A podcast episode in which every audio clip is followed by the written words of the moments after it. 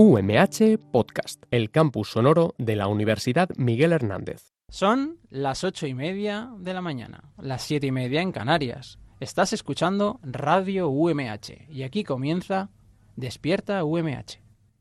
Despierta UMH. Despierta UMH. Despierta UMH. Hoy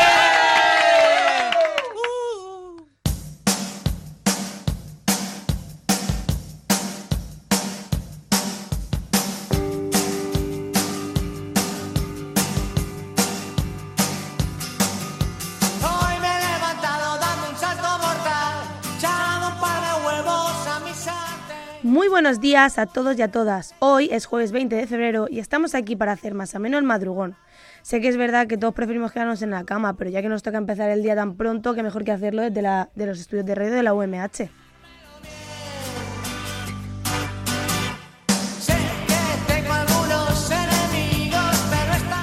El programa de hoy viene cargado de contenido. Traemos la sección ¿Qué fue de? que seguro que estáis deseando saber a quién traemos a la mente esta semana. Y nuestra querida Arru nos trae la sección de series. ¿Con qué maravillosa serie nos sorprenderá hoy?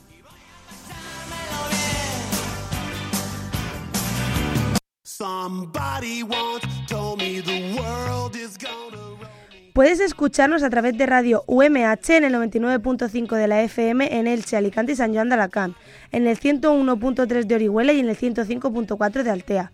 Con internet a través de radio UMH y con las aplicaciones móviles llegamos a todo el mundo y se puede escuchar una y otra vez en podcast cuando y donde quieras. Ahora también estamos en Spotify y podéis seguirnos en nuestras redes sociales como arroba despierta UMH.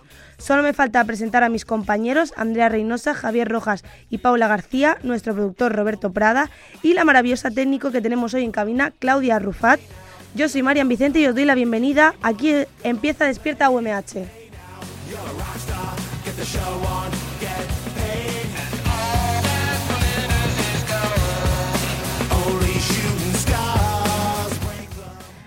Aprovechando que quedan un par de días para carnaval, voy a contarte una noticia así un poco rara, por así decirlo, porque no sabría cómo calificarla.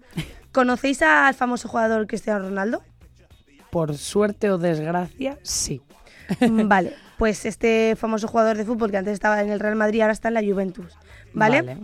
Pues eh, este jugador aterrizó en Italia en, en el verano de 2018, después de haber jugado en el Madrid y tal.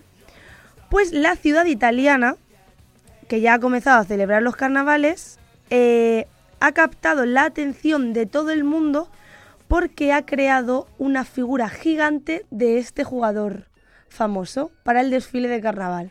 En serio. Sí, sí, Paula. Tan hidro- idolatrado lo tienen. Sí, sí, sí, sí. O sea, el carnaval de Viareggio, que es la ciudad italiana, es uno de los más populares de Italia. Y así allí donde una gigantesca figura de Cristiano Ronaldo, hecha con papel maché, de unos 20 metros de, di- de dimensión, sí, sí, es una figura gigantesca. Madre Es mía. increíble. O sea, iba encabezando el desfile del, de carnaval. Y tú me dirás, ¿qué tiene que ver Cristiano Ronaldo en el carnaval? pues no tengo ni idea, pero se ve que esto llama mucho la atención de, de los italianos y lo tienen muy idolatrado, como si fuera Jesucristo. A mí se me viene a la mente cuando me dices lo de la figura. Creo que era en un capítulo de Los Simpson. eh, Homer o Marge empieza. No, no, Marge empieza a hacerse como escultora de palillos de helado y crea la misma altura del ayuntamiento de, de Springfield a Homer Simpson con palitos de helado, ¿no? Y me ha venido a la mente eso cuando me has dicho lo de, lo de que se ha creado también un Cristiano Ronaldo de 20 metros. O de sea, 20 metros de papel maché, pero, es que como pase por un túnel, lo degolla. Sí, sí, sí, Vamos. sí. Pero es que lo más gracioso no es solo eso. Es que era eh, una figura de 20 metros mecanizada. Va, Quiero decir, que, se, mueve, mueve los brazos y hace la típica mm, forma como si estuviera súper fuerte, esto que apretan los músculos y pone eh, en lo alto de su cabeza pone ídolo. O sea, Madre pone idol. Creo que pone, en- Yo creo lo pone en que inglés, pero eso vamos. lo ha hecho un fanático o loco de Cristiano Ronaldo de allí, de ese pueblo, porque para tener una idea, o sea, y hacer eso, No, Qué pero sí, de verdad que Y eh, encima visto- robotizarlo, o sea, sí, sí, sí, que es que se habrán dejado una millonada en Y eso. se habrán, llevan, llevan haciéndolo más o menos dos años, eh, preparando años. esto para el carnaval. O sea, imaginaros cómo es Cristiano Ronaldo ahí, ahí ahora mismo. Quiero decir, de eso verdad no que... lo pueden deshacer, ¿eh? Vamos, porque eso No, ya no, se no, tiene de quedar ahí de Eso- por vida para Claro, claro. como reclamo turístico de esa ciudad. Yo, yo ahora lo pondría como figura en medio de la plaza para que sepa todo el mundo lo que hemos hecho, porque vamos, de verdad que me merece mucho la pena ver el vídeo, luego lo subiremos a redes. Es una locura cómo se mueve este muñeco, cómo lo han mecanizado, cómo han tardado tantísimo tiempo en hacerlo, todo para los carnavales. Y solo para el carnaval. Sí, sí, sí, mía. claro. No es que digas que ha pasado algo importante con Cristiano Ronaldo en ese pueblo, ¿no? O que haya nacido allí o, o lo que sea, ¿no? No, no, es no. que nada. No han hecho sí, nada, porque sí. simplemente porque le adoramos y esto ha impactado a todo el mundo. Bueno, pues yo hago un llamamiento a que hagan uno de mí. Claro, venga, Italia, quiero. por favor, vamos a hacer uno de Paula García, más conocida como Arr, por favor. Pero, ¿sabes también qué impacta mucho en el mundo? Dime. La donación de sangre. Entonces vamos a sí. conocer los puntos de donación de sangre para la provincia de Alicante.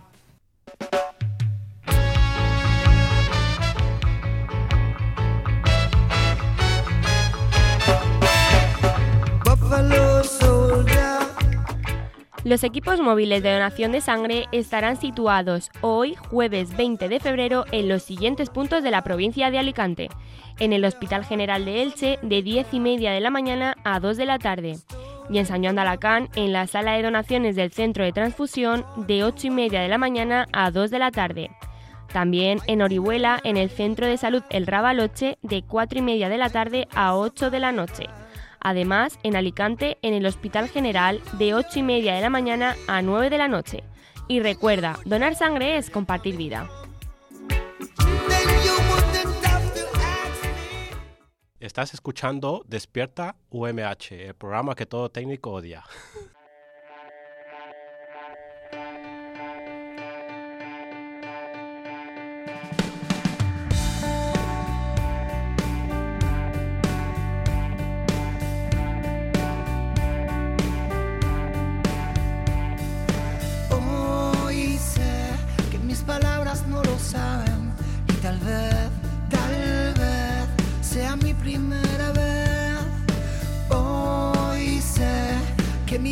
Te esperaba y ya me ves, ya ves. Bueno, con este temazo de Antonio Orozco, temblando, Orozco, recordándolo así un poco, vamos a, como he dicho antes, con la sección ¿Y qué fue de?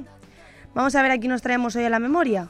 Aprovechando que Antena 3 ha cumplido recientemente 30 años, hoy en ¿Qué fue de? eh, hemos querido hacer un homenaje a la cadena de A3 Media y hemos decidido recopilar cuáles han sido algunos de sus mejores, Mejores. presentadores. Eh, ¿Os acordáis del diario de Patricia?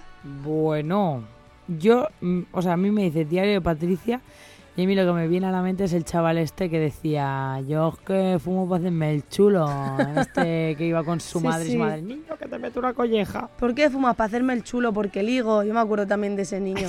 ¿Quién, quién no se acuerda? Oye, un qué fue de, de ese niño, por favor. O sea, es que sería mitiquísimo traerlo. No sé yo si queda algo de él, pero bueno, podemos indagar a ver qué más cosas ha salido.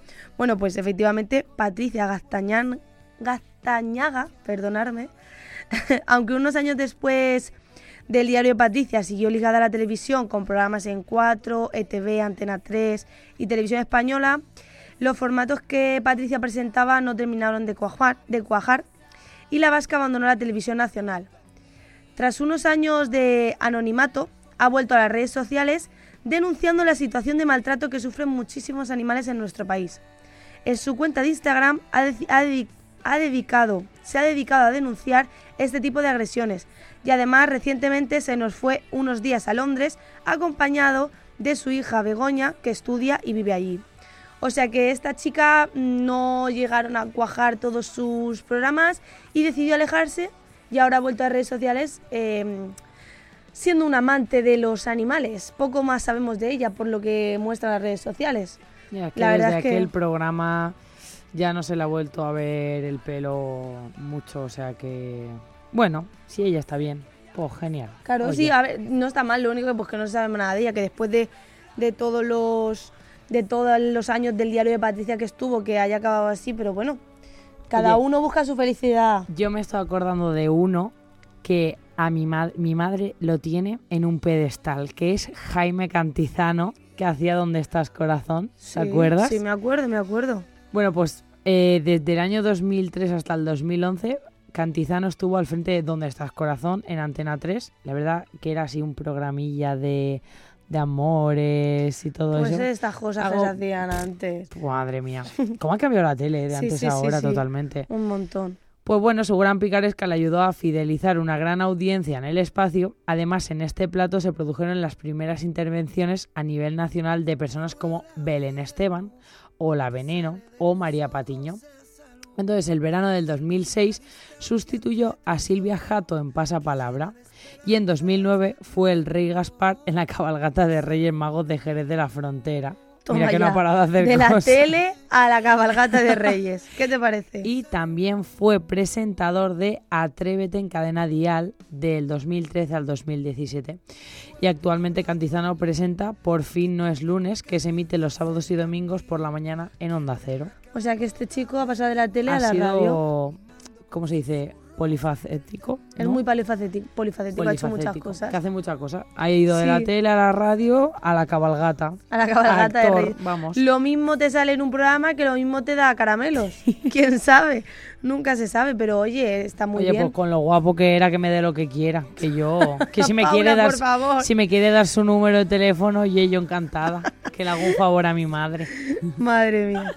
Eh, así recordando también, ¿te acuerdas de Carlos Sobera? Hombre, que todavía sigue ese- muy activo en la tele. Yo lo considero casi como mítico, como el de. mm, Cifras y letras, ¿era? No. Eh, el de la de 2. la dos. Que ahora no, No sé ahora Jordi Hurtado. Ese, sí, sí, me sí. parece así algo casi mítico. No Casi llega mítico tanto, de- pero casi. Sí, sí, tal cual. Estaba en Atrapa un Millón y Quién quiere ser millonario y ahora Mm. también sigue un poco ligado a la, a la, te- a la televisión, pero eh, no sé si sabéis que Sobera fue profesor de publicidad en la UPV Ala, no. desde 1987 hasta el 90 y- 1987 hasta 1997. Estuvo 10 añitos y tras poco tiempo cambió de cadena a Antena 3 y siguió presentando y logrando concursos. Que vamos a ver, mm, ha estado muy, muy ligado a la televisión siempre. Ahora está en First Date, es el Ah, presentador de First es verdad, Date es verdad. Trabajo que compagina con Volverte a ver, un programa sobre reencuentros.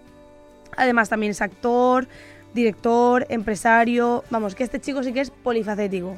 Este chico en Y la siempre- tele, profesor, vamos. Y siempre ha hecho programas así de concurso. Atrapa un millón y ¿quién quiere ser millonario? ¿Qué no será esto? Que él tiene ahí como la espinita De que no gana tanto dinero y quiere ser millonario. Pues igual sí. Yo lanzo la duda. porque Podemos es que, llamarlo mm, y preguntarle. No es casualidad, no es y casualidad. preguntarle. Bueno, igual no oye, contesta. por preguntar. Claro, pero no, este, este chico, este señor, para mí es un grande de la tele. Ahora está en First Date, que no voy a dar mi opinión, pero vamos, cada uno trabaja en lo que quiere. Bueno, bueno. Y pasar de unos programas a otros, pues bueno, cada uno siendo actor, director, empresario y profesor. Pero bueno, si le gusta a él, pa'lante. Le sobra. ¿Quién más tenemos por ahí? A ver, aquí tenemos también, no sé si tú conoces a Antonio Lobato. Pues sí, hija, sí. Yo era muy fan de, De la, la Fórmula Fórmula 1, 1. completamente todos los domingos en mi casa, paellita y Fórmula 1 para ver a Alonso. Pues es así eh, el calvo de la Fórmula 1, Totalmente. el famoso, en vez de la le- lotería, el de la Fórmula 1. que le pone voz también a los videojuegos de Fórmula 1. Ujú. Está su voz ahí. También le pone voz a la película de Cars, Ah, al sí, a narrador. la- Sí, Sí, sí, sí. es eh, verdad. En 2015 decidió retirarse un tiempo de la Fórmula 1 y luego volvió.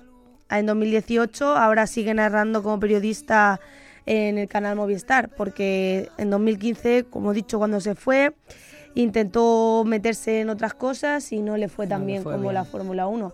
Así que, Lobato, sabemos que lo tuyo es la Fórmula 1, no variemos, que te va muy bien y nos gusta mucho como narras. Por favor, no te muevas de ahí. Sí, no, la verdad es que el señor tiene un- una voz potente y lo hace ya Sí, con sí. soltura y muy, muy fluido. Yo, por ejemplo, ya no concibo escuchar la Fórmula 1 sin su voz.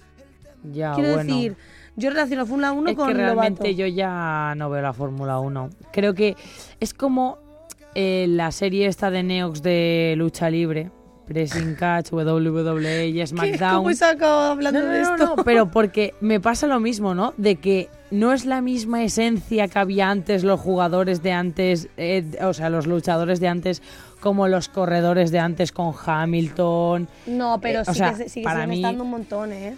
Ya, para mí, o sea, antes era lo, lo mejor, o sea, quiero decir, para mí ha perdido un montón, se ha ido como de ver, capa caída También y lo ya que, no me lo, que ha, nada. lo que ha caído es que está en pago. Si no lo tienes, no lo puedes ver. También, si no, lo veríamos todos. Pero bueno, yo creo que hasta aquí hemos hecho un buen, una buena recopilación de la gente que, que ha marcado Antena 3 Ujú. y seguimos en Despierta UMH. UMH. Una razón para no ir a clase. Pero tenéis que ir a clase. O sea, no os lo planteéis. Tenéis que ir. Esto no es un y sí, sí. No, no, no. Hay que ir. Hipsterianos. y millennials. Ya está aquí, ¿Y qué fue de? la sección que todo nostálgico de la tele necesita. En Despierta UMH.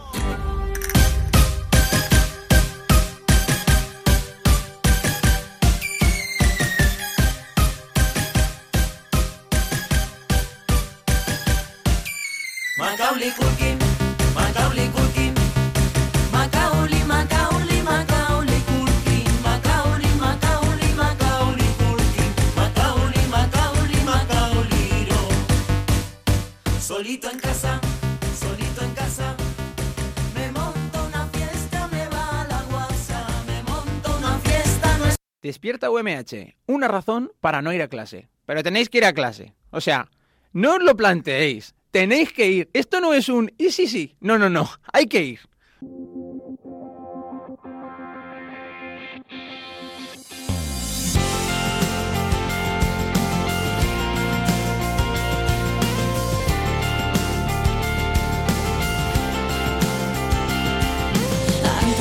Empieces a decirme que te estás muriendo por volver a estar conmigo, date cuenta que has perdido. Desde que no estás me siento libre, no voy a cambiarlo todo una vez más. Por nada, no te atrevas a pedirlo. Lo siento mucho, no tengo más para. Y bueno, por último, vamos a hablar hoy sobre series de la mano de nuestra compi Paula. ¿Qué nos traes hoy? Alright. Como dice Joji, pues hoy os traigo una super serie que la estoy ahí medio acabando de ver, pero aún no he podido del todo. Y además porque aún queda una temporada, bueno, ahora os contaré, os contaré. Pero es El cuento de la criada. ¿Tú sabes de qué trata esta serie, cariño? De hecho, no, no, no la había escuchado, ¿eh? ¿En serio? Sí. Madre mía. Así que voy a conocerla hoy a ver si me gusta y me atrae. pues primero de todo vamos a escuchar un poquito del tráiler oficial para que nuestros oyentes y tú además sepáis de qué va esta serie. Me llamo de Fred. Antes tenía otro nombre, pero ahora está prohibido. Ahora hay muchas cosas prohibidas. Es la nueva. Vosotras serviréis a los líderes de los fieles. Engendraréis a sus hijos por ellas. Nada puede cambiar. Siempre hay alguien vigilando. Quizá esto no os parecerá normal ahora mismo. Pero con el tiempo sí. No puedes cambiar la situación. Es absurdo intentar ser duro. ¡Empuja! ¡Empuja! ¡Oh! ¡Sois tan afortunadas!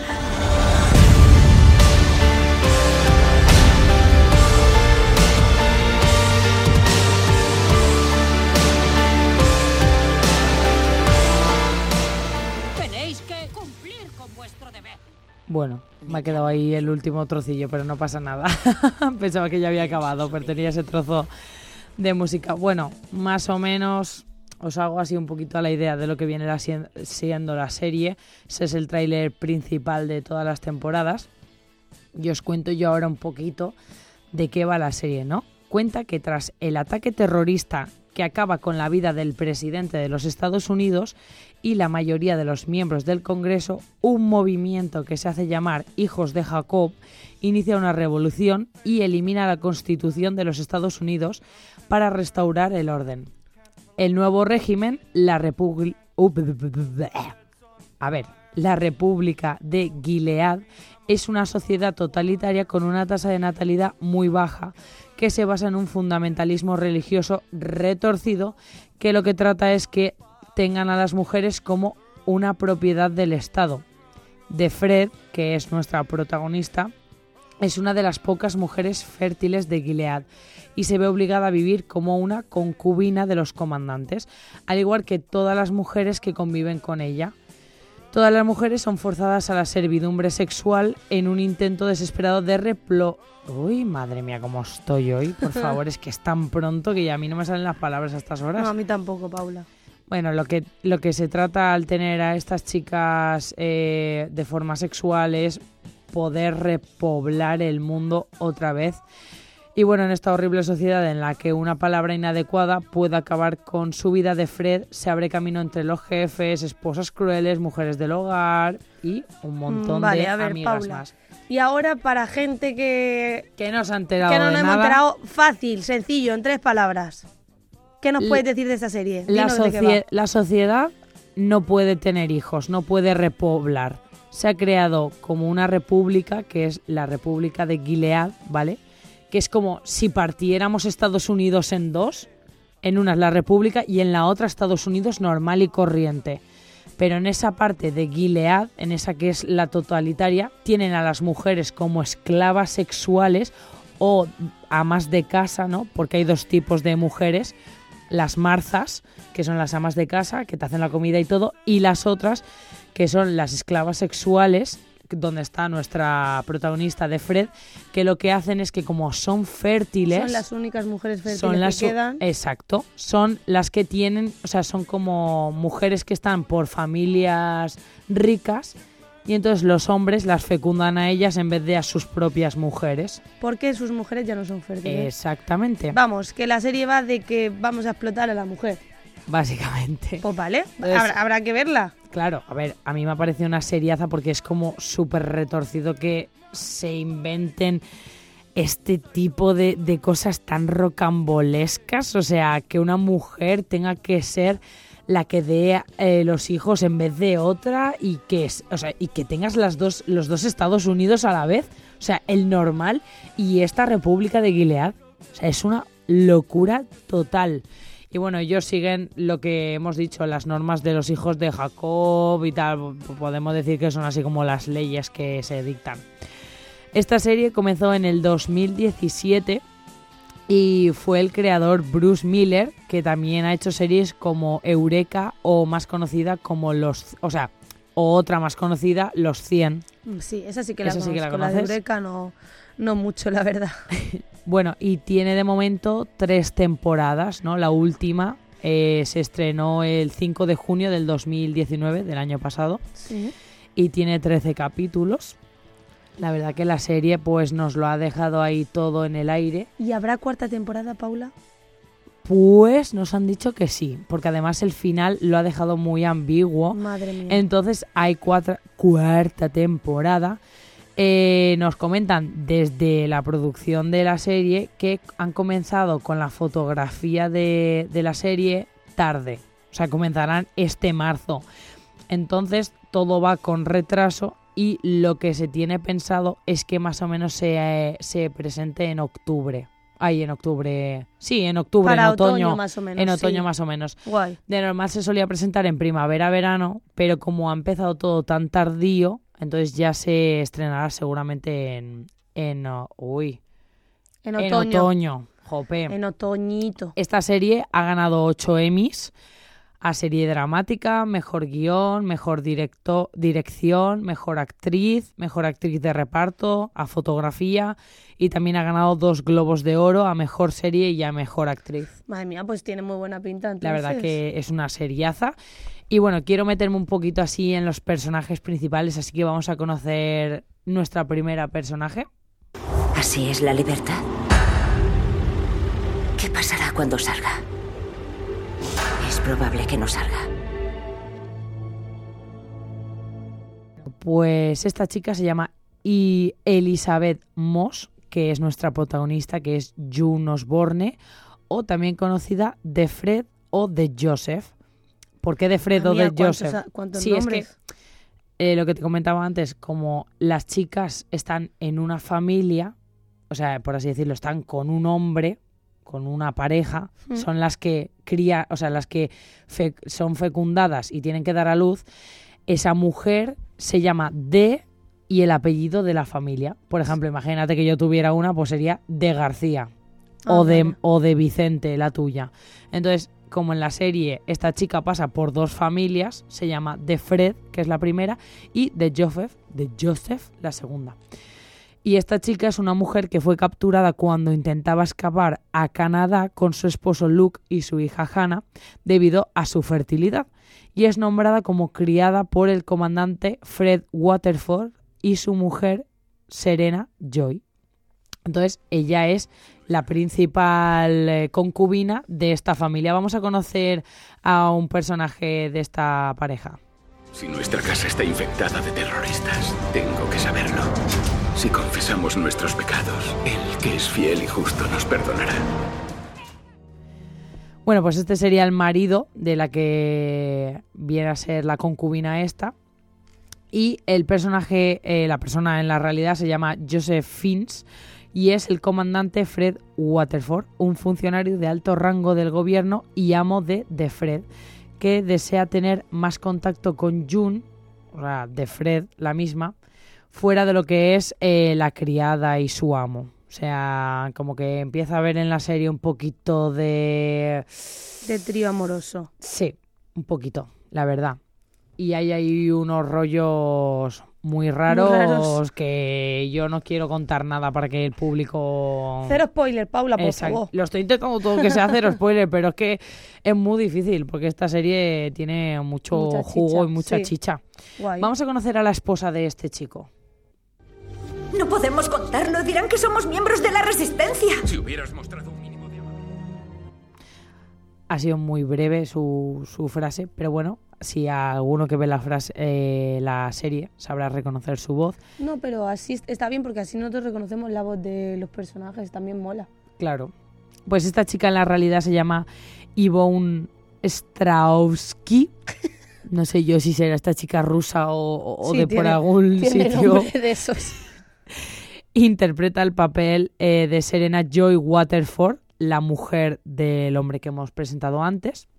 Y es una exactivista cultural conservadora quien parece haber aceptado su nuevo rol en la sociedad que ella ayudó a crear. Puede ser un poco cruel la mujer, pero luego en el fondo no es tan mala. Sí. Así que bueno, más o menos, pues a grosso modo, os cuento así un poquito lo que va la serie. La verdad que tiene muy buena pinta. Y esta cuarta temporada creo que no nos va a dejar casi indiferente a nadie. O sea, porque nos la han dejado ahí, como dices tú, en la miel en los labios. Así que no res. Hay que Pues esperar un poquito para ver esta serie. Bueno, o para empezarla como yo, que no la he visto. A mí me ha gustado mucho el tema del que va. Y bueno, seguimos en Despierta OMH, vamos a despedirnos. Estás escuchando Despierta UMH. ¿Eso qué es lo que es? El programa este que echan por las mañanicas en Radio UMH. Ah, al pelo.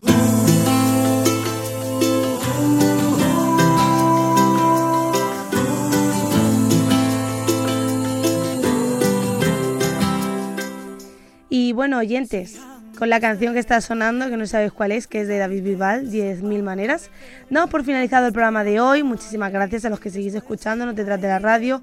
Como siempre os recuerdo que nos sigáis en nuestras redes sociales y nos deis feedback en arroba despierta UMH. Gracias a Paula, Javi, Andrea, a nuestra técnico eh, Claudia Rufat. y eh, yo me despido también, también a nuestro productor Roberto Prada. Y espero que todos y todas tengáis hoy muy muy buen despertar. Y ala, a pasar buen día. Tal vez si es para ti que vas a decidir. Si hay